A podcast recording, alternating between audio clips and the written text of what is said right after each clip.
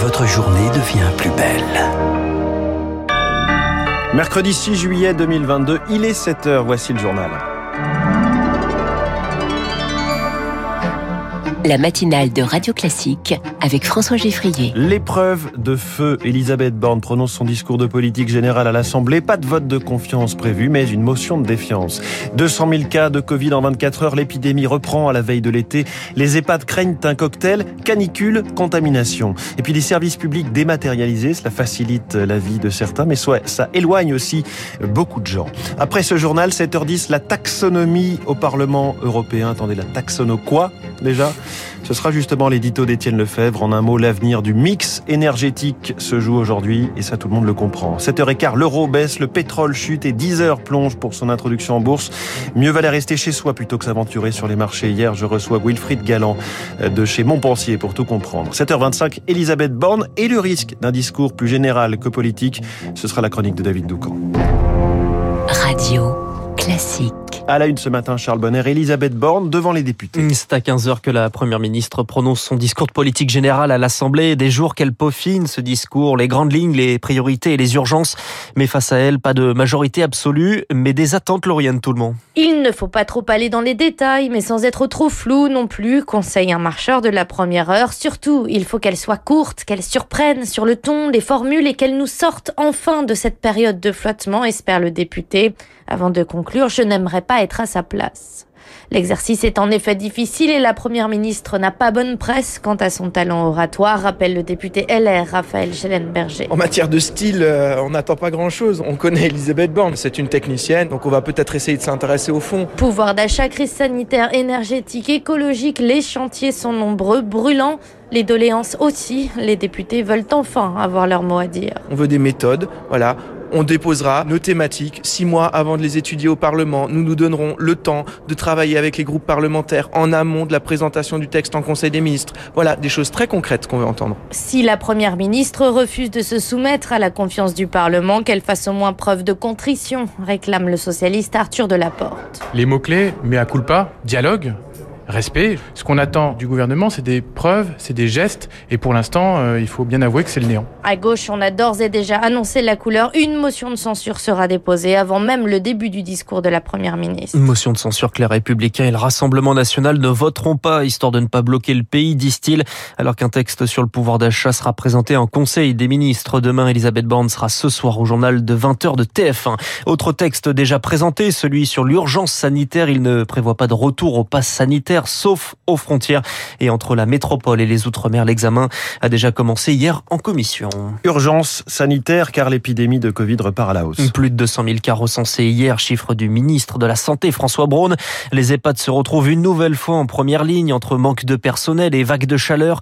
L'isolement des patients s'annonce complexe cet été, notamment à la résidence Maisonneuve à Villefranche de la Roguet, de l'Oraguet, pardon, en Occitanie. Véronique Guémard en est la directrice. Hors canicule, ça pose pas vraiment de problème on sert des plateaux en chambre et les personnes restent en chambre pendant cinq jours. Par contre, quand il fait très chaud, si la température monte trop, on ne pourra pas garder les personnes positives en chambre.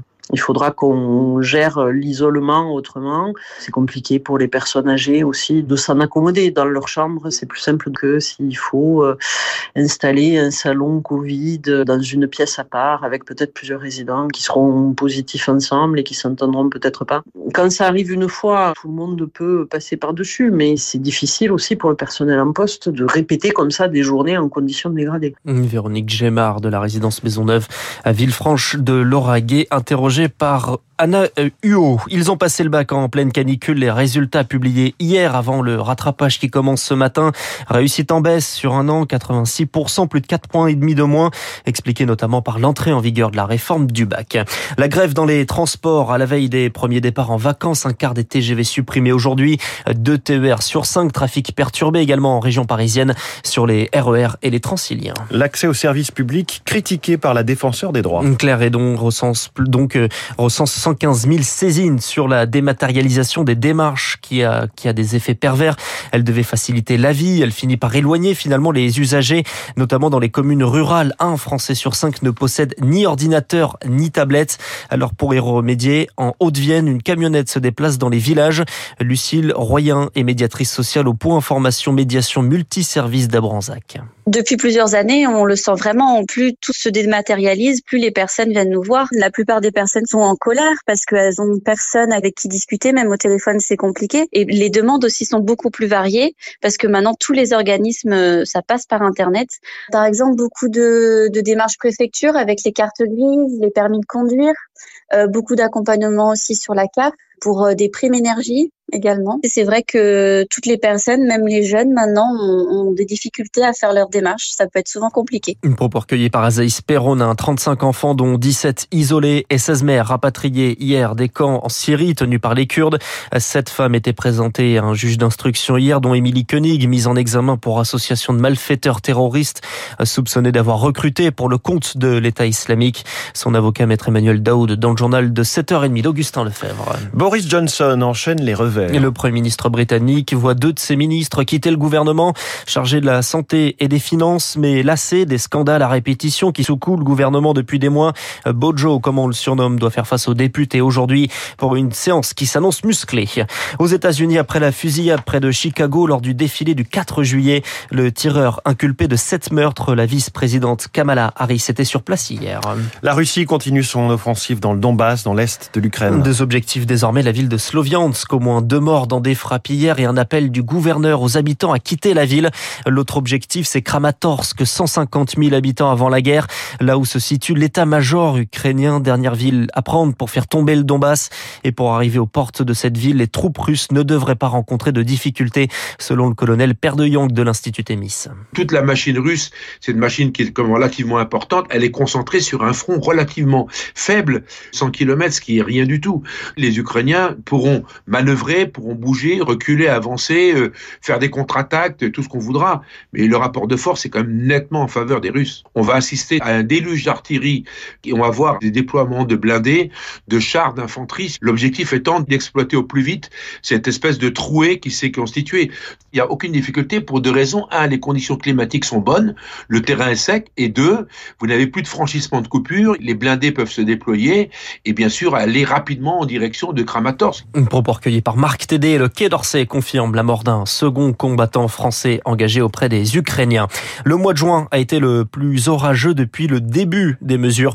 Plus de 200 000 coups de foudre recensés selon Météo Orage. Coup de foudre au Girondin de Bordeaux, c'est du football. La relégation administrative du club en national est confirmée.